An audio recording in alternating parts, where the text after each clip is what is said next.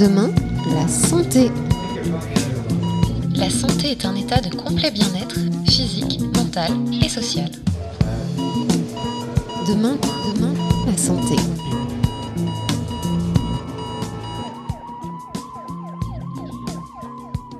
N'a jamais eu recours à un remède de grand-mère Un peu de miel contre le mal de gorge, de l'arnica sur un bleu Pourtant, on les met souvent en opposition avec la médecine, on va dire classique on ne s'attend pas à se faire prescrire ces remèdes par son généraliste. Pourtant, il se base sur des produits aux vertus médicinales avérées. Serait-il alors possible de combiner la confiance dans les capacités de notre organisme à s'autoréguler, avec l'aide de produits naturels, et la médecine générale que l'on côtoie au quotidien? Bonjour et bienvenue dans Demain la santé. Aujourd'hui, nous explorons l'endobiogénie en compagnie de Jean-Christophe Charrier. Jean-Christophe Charrier, bonjour. Bonjour Juliette, bonjour à tous. Vous êtes médecin généraliste, auteur de plusieurs ouvrages dont Se soigner toute l'année au naturel et président de l'IEMPI, l'Institut d'endiobiogénie, médecine préventive et intégrative. Jean-Christophe Charrier, pouvez-vous nous expliquer ce qu'est l'endobiogénie ah, L'endobiogénie. C'est une réflexion médicale qui s'intègre dans l'ensemble des connaissances que nous avons acquises euh, lors de notre formation médicale et le mot endobiogénie, qui a été euh, conçu par le docteur Christian Durafour, qui est à l'origine de cette réflexion, veut dire endo intérieur, bio la vie, génie l'organisation. Et donc euh, on va travailler sur la compréhension des mécanismes d'autoréparation de l'organisme. Et une fois qu'on aura compris ces mécanismes d'autoréparation, on pourra les optimiser pour accompagner nos patients qui ont été en défaut de mise en place de ces mécanismes-là. Très bien. Donc, euh, comme vous le disiez, c'est en, complément euh, de votre parcours euh, médical de formation de médecin généraliste. Donc j'imagine que euh, c'est une pratique qui, même si elle est différente, se base sur les mêmes exercices entre guillemets. Donc vous avez une consultation et un diagnostic en endobiogénie. En quoi ces consultations et ces diagnostics se construisent différemment? Eh bien, euh, il faut que euh, je m'intéresse plus à la physiologie qu'à la physiopathologie. C'est-à-dire comprendre pourquoi. C'est-à-dire que nos études médicales sont plus axées sur la physiopathologie, donc sur les mécanismes de la maladie. Et en mhm. endobiogénie, on réfléchit beaucoup plus sur les fonctionnements en physiologie pure, donc sans la maladie. Euh, le patient malade est, est il est dans une situation qui est la résultante de l'installation d'un déséquilibre de fonctionnement. En fait, la base, la, la vie n'est n'est basé que sur des dynamiques d'adaptation et d'équilibre. Et ce qu'on peut appeler un déséquilibre qui, qui transpire donc la maladie qui est présente n'est que le meilleur équilibre qu'a trouvé l'organisme pour fonctionner jusqu'à l'instant présent de la consultation. D'accord. Donc, la euh, personne qui va vous consulter ne euh, sera pas nécessairement malade au moment de la, de la consultation et vous allez établir un diagnostic euh, là-dessus. Oui, c'est-à-dire qu'on va, on, on, a plusieurs approches possibles. Donc Là, on serait dans le cas euh, purement de prévention et on pourrait voir vers quoi vers, vers quoi tend l'organisme au niveau des défaillances. Et puis, si le patient vient porteur d'une maladie, on va essayer de comprendre pourquoi il a été dans cette maladie-là, quelle a été la finalité de l'organisme qui l'a amené à cette maladie-là, et comment on peut l'aider à faire chemin arrière pour sortir de cette problématique, quand cela est possible. Et vos outils de diagnostic, ça va être euh, lesquels? Est-ce que c'est plus euh, basé sur euh, la parole, sur une manipulation? Alors, mes outils de diagnostic sont essentiellement cliniques mhm. et on utilise peu d'examens complémentaires. Mais on va utiliser beaucoup également la biologie, les examens biologiques en, en complément de notre de notre approche clinique. Donc une approche clinique, ça se base beaucoup sur l'écoute, sur l'interrogation, et puis sur euh, l'examen clinique du patient avec une palpation, euh, la recherche de signes euh, qui vont traduire des, des, informations. Ces signes peuvent être des signes de structure qui vont être figés dans la structure du patient ou des signes de fonctionnalité. Euh, ça, ça nécessite une approche attentive du corps du patient. Et puis, à, suite à, à, la collecte de toutes ces données, on va élaborer une compréhension du fonctionnement de ce vivant-là, éventuellement le compléter avec un bilan sanguin qui nous permet de fabriquer des algorithmes et calculs basés sur les règles de l'endobiogénie et sur les sur l'homéostasie mise en place par Claude Bernard. Donc, suite à ça, on peut avoir des idées du fonctionnement de l'organisme et ça vient étoffer notre diagnostic qui nous permettra, dans la mesure préciser le sens de l'homéostasie, s'il vous plaît? l'homéostasie, alors Claude Bernard, qui était qui était un grand médecin euh, de son époque, qui était le, reflet de la, la, culture médicale française euh, dans sur un rayonnement mondial. Euh, c'est grâce à lui qu'on sait interpréter une prise de sang et qu'on a pu mettre des normes par rapport au prélèvement sanguin. Donc euh, il est, c'est lui qui a mis les principes de l'homéostasie, et donc l'équilibre de fonctionnement de ce qui se passe dans notre métabolisme et, et, et pourquoi euh, si dans un prélèvement sanguin j'ai un chiffre qui est au-dessus des normes, ça veut dire que je fais tel type de maladie ou pas. Donc ça, on le doit beaucoup à Claude Bernard. Le terme d'homéostasie a été euh, créé plus tard par Ganong, mais c'est Claude Bernard qui est l'origine des principes. Claude Bernard est le médecin qui a formé Pasteur à la médecine, entre autres. Voilà, c'est pour positionner. donc ça, ça revient de loin, oui. voilà, l'approche de, de Claude Bernard est très physiologique. Il faisait beaucoup de vivisection. Euh, il a étudié beaucoup les mécanismes du vivant. Euh, ça, c'est vraiment la pensée latine et francophone de, de, la médecine, alors que Pasteur, lui, il a été beaucoup plus sur la recherche symptomatique et il correspondait plus au, courant de pensée anglo-saxon de la médecine. Et c'est un, un, courant de pensée qui est devenu dominant, voire prédominant actuellement, et on est dans une médecine qui est très pastorienne de nos jours. Et on a beaucoup perdu le sens clinique, le sens physiologique des choses. Donc l'endobiogénie se traduit dans, se, se situe dans la lignée euh, de pensée de Claude Bernard. Donc ce serait en quelque sorte euh, un, un mouvement hérité de, de cette euh, histoire de la médecine francophone. Tout à fait, tout à fait. Donc, dans tout ce que vous nous avez euh, présenté sur la consultation en endobiogénie, j'imagine que ça demande également ensuite de faire appel à des outils euh, thérapeutiques euh, particuliers. Alors, dans la mesure où on va comprendre le, fonctionnement physiologique de, de la personne, si on va apporter un traitement, il ne faut pas qu'on vienne se substituer à l'organisme. Il faut surtout qu'on vienne renforcer la bonne dynamique physiologique. Donc pour ça, il nous faut des thérapeutiques qui ne soient pas des thérapeutiques de substitution, mais simplement des thérapeutiques d'accompagnement physiologique. Et le meilleur outil thérapeutique qu'on puisse avoir, c'est la plante médicinale et d'autres outils qu'on appelle des outils d'extraction naturelle, comme l'argile, comme les oligoéléments.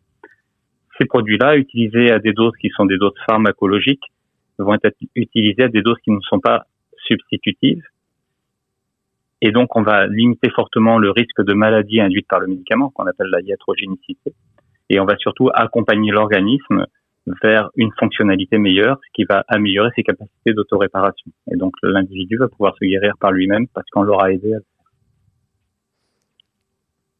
Et donc, cette euh, pratique de l'endobiogénie euh, s'inscrit un peu de manière euh, différente que toutes les médecines douces qui émergent aujourd'hui? Alors on, est effectivement dans une approche euh, euh différente certes parce que le, concept euh, d'endobiogénie est, est, repose sur la compréhension des mécanismes qui sont mis en place par le syndrome général d'adaptation et qui va intégrer la fonctionnalité du système nerveux végétatif par rapport au système endocrinien. Et il y a des cascades de, de réactivité qui se passent dans notre corps que nous avons bien décrit en endobiogénie et qui est propre à cette approche-là et qui nous permet de comprendre euh, la fonctionnalité du patient. Euh, aujourd'hui. Donc on est dans une approche. Oui. Pardon. On est dans une approche qui est très systémique en fait. Hein. Va... Mhm. C'est une, une approche qui, qui va analyser les systèmes de fonctionnalité. Donc euh, Aujourd'hui, dans la manière dont vous pratiquez vous l'endobiogénie, vous êtes donc médecin généraliste, ça s'inscrit euh, dans ce cadre-là. Est-ce que c'est une euh, pratique euh, courante de la médecine générale en France? Pas du tout. nous, sommes, une exception en France et nul n'est prophète dans son pays. Ça, c'est quelque chose qui est, qui, est malheureusement vrai pour, pour nous aussi.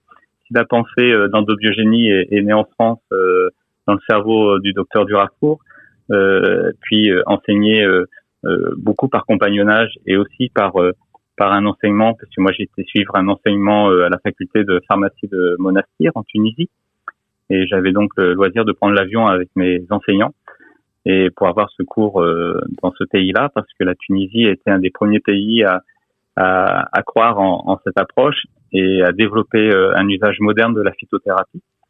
Car quand on intègre euh, cette réflexion sur le vivant et la compréhension du vivant, on optimise l'effet thérapeutique de la plante médicinale parce qu'on va choisir euh, pour des raisons euh, neurovégétatives, endocriniennes, pour des raisons de drainage et aussi pour des raisons symptomatiques la plante médicinale, alors que traditionnellement elle est surtout utilisée pour des raisons symptomatiques et de drainage.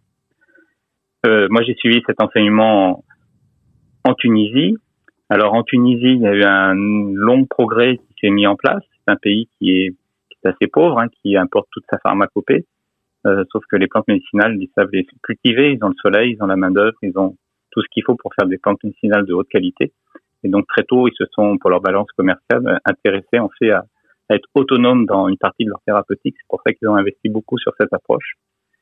Et depuis cette année, le Conseil national de l'ordre des médecins de Tunisie a validé en fait cette formation et les médecins ont droit de l'afficher sur leur plaque. Donc ça, c'est une grande nouveauté. Est-ce qu'il y a d'autres pays euh, dans le monde où c'est le cas? Alors, il y a, y a, deux autres pays qui sont intéressants. Euh, le Mexique, qui euh, à Mexico, euh, dans le district fédéral de Mexico, a voté une loi fédérale en juillet 2009 qui impose au système de santé publique et gratuit de la ville de Mexico de permettre l'accès à la plante médicinale aux patients le demandant. Donc cette loi est passée en juillet 2009 et à partir de septembre 2009, pendant 18 mois, j'ai contribué à la formation des médecins de santé publique de la ville de Mexico, où j'allais sur place euh, tous les deux mois pour une dizaine de jours.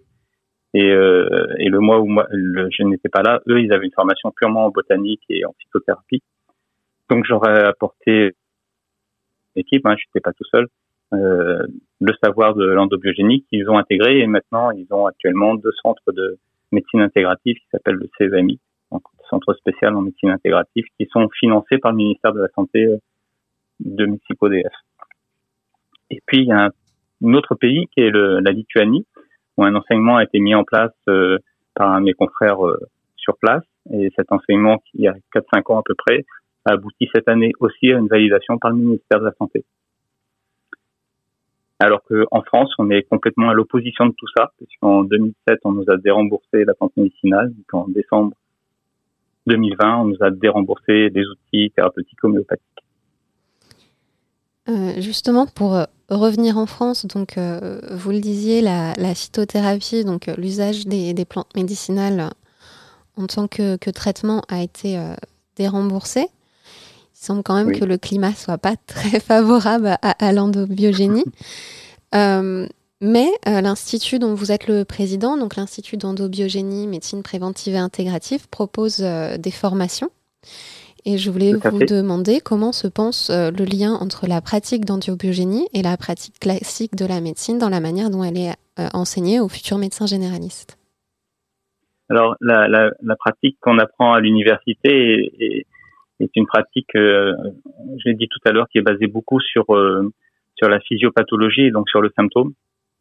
Et donc une thérapeutique euh, qui va être euh, anti-symptômes. Donc on va effacer les signes pour donner du confort. Pour nous en odobiogénie, cette thérapeutique, elle, elle existe. Elle n'est pas du tout rejetée, mais pour nous, c'est une thérapeutique d'exception qui doit être utilisée dans des situations exceptionnelles. Or, c'est une médecine qu'on apprend à l'université, qui est essentiellement une médecine hospitalière, mais qui n'a rien à voir avec la médecine de ville. Or, en ville, entre le rien faire et faire le maximum, on a euh, tout un panel d'actions où on peut interagir. Et là, euh, la compréhension de l'endobiogénie euh, est un outil extraordinaire qui nous permet d'être extrêmement préventif et de mettre des traitements qui sont beaucoup moins agressifs pour les organismes et qui permettent justement aux patients de de ne pas aller sur des thérapeutiques qui peuvent être inducteurs elles-mêmes de maladies. Et puis accessoirement, mais c'est un accessoire qui est fondamental, c'est qu'on est, euh, en utilisant des, outils d'extraction naturelle, on est non polluant pour l'environnement. Et donc on ne va pas non plus agresser notre environnement avec des molécules chimiques que l'environnement ne sait pas détruire.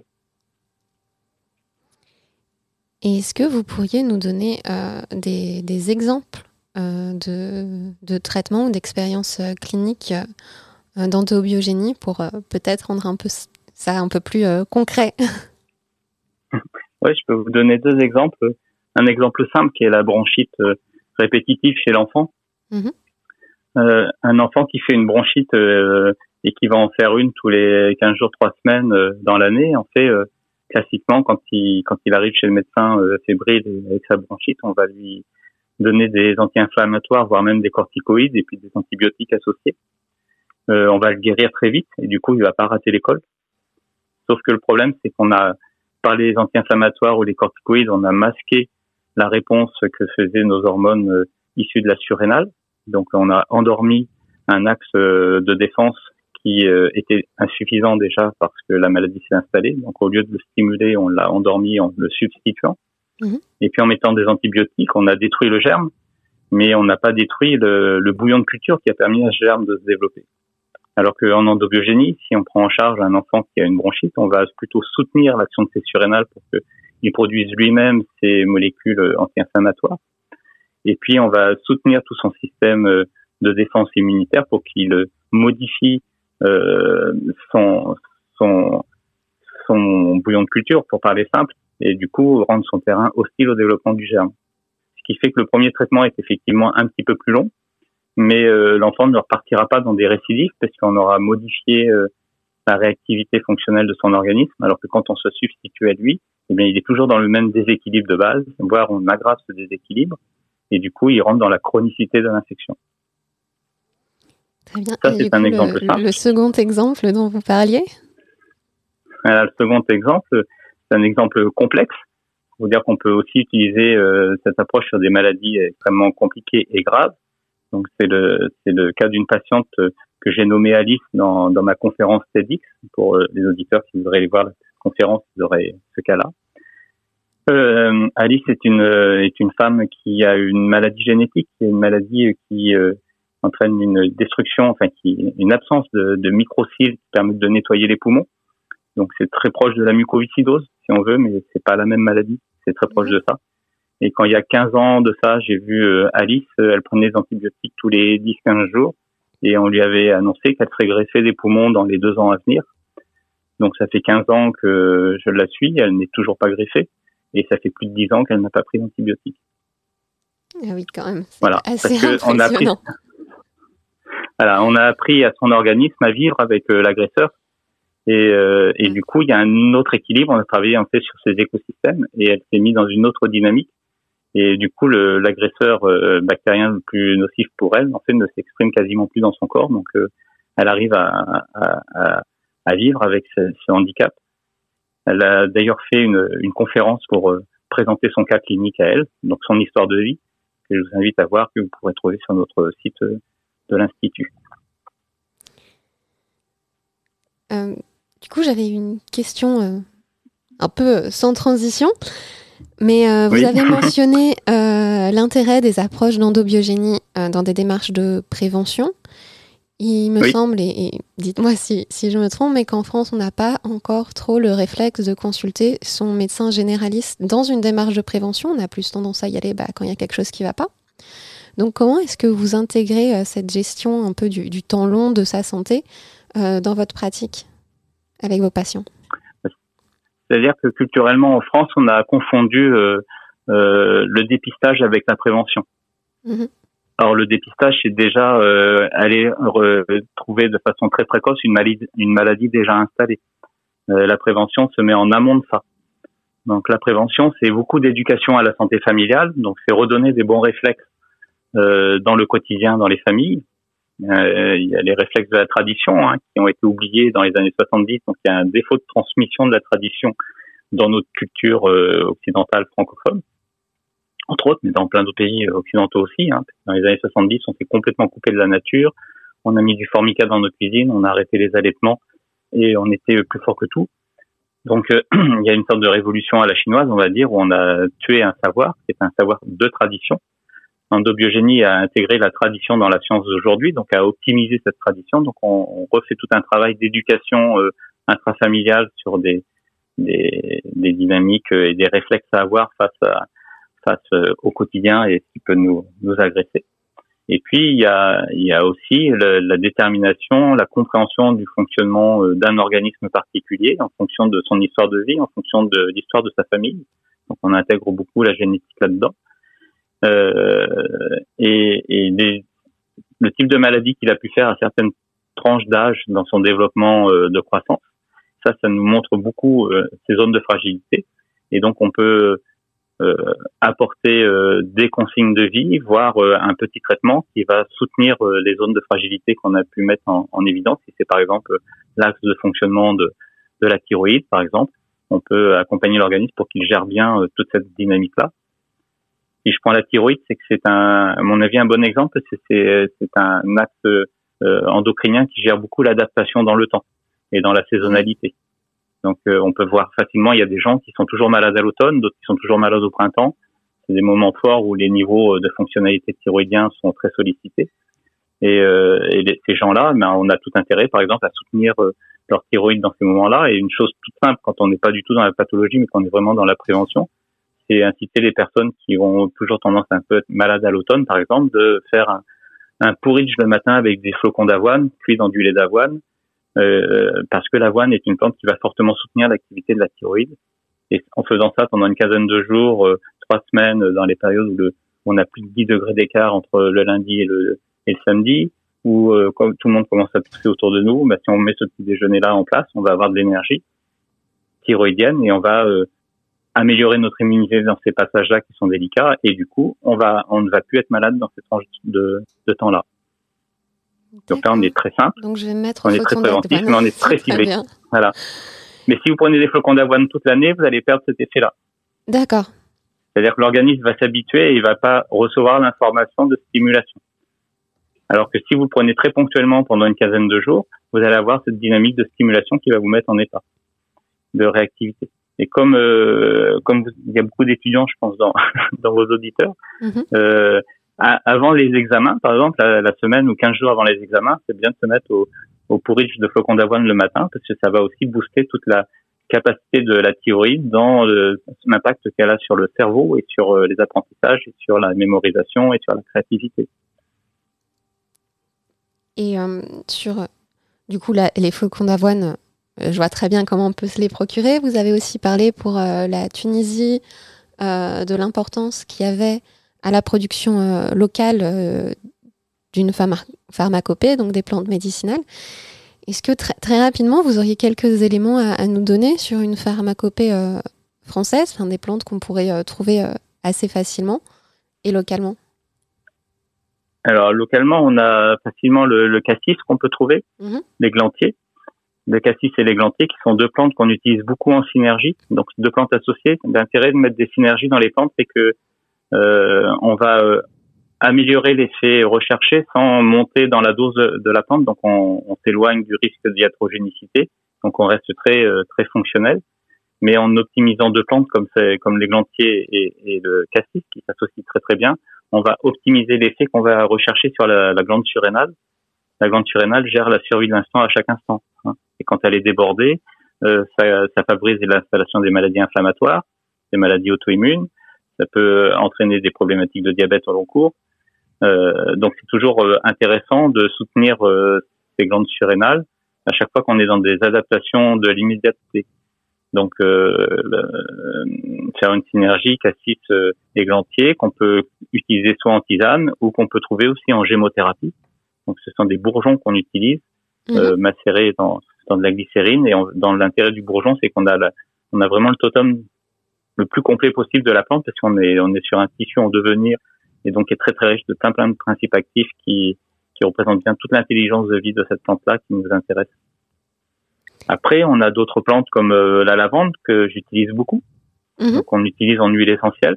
La lavande est un très très grand régulateur du système neurovégétatif et permet de réguler les conflits qu'on peut avoir entre ce qu'on appelle le parasympathique et l'alpha-sympathique. Super. Alors la lavande est un, est un très voilà avec ça déjà on va être zen, on va être tranquille, on va déstresser avec la lavande, euh, on va apaiser le ventre, on va voilà, on a on a beaucoup de choses à faire. Et en plus c'est une huile essentielle qui paradoxalement par rapport à toutes les autres est peu caustique, donc euh, on peut l'utiliser sans trop de risques. La, la, plupart des huiles essentielles peuvent entraîner de la causticité sur la peau, sur les muqueuses, donc euh, toujours bien maîtriser ça quand on les utilise. Et la lavande, on est sur un produit qui est, qui est le, potentiellement le, le, moins, le moins problématique. Et c'est aussi un très bon exemple euh, dans, dans l'intégration des, des, systèmes parce que euh, au Mexique, par exemple, on a formé donc ces médecins-là, mais il n'y a pas de lavande au Mexique. J'étais très surpris, mais ils n'ont pas de production de lavande au Mexique. Et donc, on était très embêtés parce qu'ils étaient obligés d'importer de la lavande. C'est mhm. une plante qu'on utilise beaucoup. Et en fait, ils ont fait un énorme travail euh, local pour chercher une plante très proche de la lavande. Et ils ont trouvé le linaloe, qui sont des arbres qui, qui créent des essences. Si vous avez voyagé un peu au Mexique, on vous vend des petites boîtes euh, à bijoux qui sentent euh, très très bon. Donc ça, c'est du linaloe. Et donc, on peut extraire les huiles essentielles du linaloe. Et, et on s'est rendu compte que cette huile essentielle était très très proche des effets cliniques recherchés avec la lavande. Et donc, ils ont substitué la lavande par le linaloe là-bas qui a permis de développer euh, tout un réseau économique dans un village qui était dans les, au milieu des forêts de l'Inaloe et qui n'avait plus aucune activité économique. Donc, ils sont devenus producteurs d'huile essentielle de l'Inaloe et la ville de Mexico euh, réachète tout leur stock de production pour soigner ses patients. Donc, on est sur des, distances de moins de 150 km, on est sur des circuits courts, on est sur du respect de l'environnement, sur du respect des patients. Et ben, je vais donc euh, rebondir là-dessus pour vous demander pour nos 3-4 dernières minutes ce que parce que vous pensez, parce que vous nous avez déjà euh, donné quelques éléments. Mais euh, si je vous demande si l'endiobiogénie peut être une médecine de, l'Anthropocène, quelle serait votre, votre réponse? Alors, je dis oui, certainement, même plus que ça. À mon mhm. avis, c'est, c'est, une médecine qui donne du potentiel euh, à un outil thérapeutique qui est la plante médicinale, qui a pu être pris pour un outil obsolète parce que dépassés par les thérapeutiques de substitution, qui sont effectivement plus euh, plus puissantes, on va dire, dans leurs actions. Mais quand on rajoute de la matière grise et du savoir euh, à, à, la plante médicinale, on optimise son efficacité et donc on la rend extrêmement puissante. Donc le fait d'avoir passé de la tradition à la science dans l'usage de, de, ces plantes et d'y avoir intégré la vision de l'endobiogénie, on a optimisé ce potentiel-là. Donc ça, à mon avis, c'est fondamental pour l'humanité parce que au jour d'aujourd'hui, il n'y a que un humain sur cinq qui a accès à la médecine de substitution. Donc il y a quand même quatre humains sur cinq qui n'ont accès que aux thérapeutiques d'extraction naturelle et le plus souvent sur un usage traditionnel. Donc on a une grande mission à mon avis à mettre en place qui est d'aller apporter du savoir à ces populations qui n'ont pas accès à la substitution pour optimiser euh, leur tradition, l'intégrer dans des connaissances modernes du de la compréhension du fonctionnement du vivant pour qu'ils ciblent mieux leur approche thérapeutique et avec des traitements qui restent simples mais mieux ciblés, on va améliorer la performance thérapeutique. Donc à mon avis, ça c'est vraiment inscrit dans l'anthropocène, à inscrire dans l'anthropocène et ce l'est d'autant plus que ce sont des thérapeutiques non polluantes. Il faut savoir qu'actuellement, en France, il y a des lacs où l'eau est tellement polluée par des hormones œstrogènes que les poissons n'arrivent plus à développer le sexe mâle.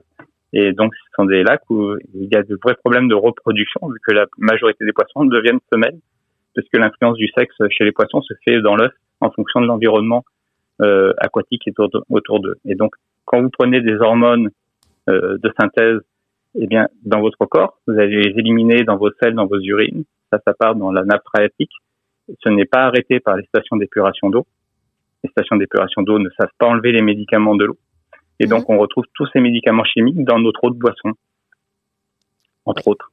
Donc, on est dans des pollutions euh, qui sont, euh, qui sont euh, infimes, mais qui se répètent et qui créent ces perturbateurs endocriniens dont on parle beaucoup. Très bien. Et Jean-Christophe Charrier, merci beaucoup. C'était très intéressant. je pense que merci à vous. beaucoup de nos auditeurs vont s'intéresser un peu plus à, à l'endobiogénie. S'ils veulent avoir un, plus d'informations, euh, ils peuvent se rendre sur le site de l'Institut. Donc je rappelle, hein, l'Institut d'endobiogénie, médecine préventive et intégrative, donc sur iempi.fr. Euh, à suivre sur Radio Anthropocène Récit Quant à moi, je vous retrouve même, même heure la semaine prochaine pour parler des espaces de bien-être. Bonne journée, à bientôt et encore merci Jean-Christophe Charrier. Bonne journée à vous, bonne journée. Demain, la santé. La santé est un état de complet bien-être physique, mental et social. Demain, demain, la santé.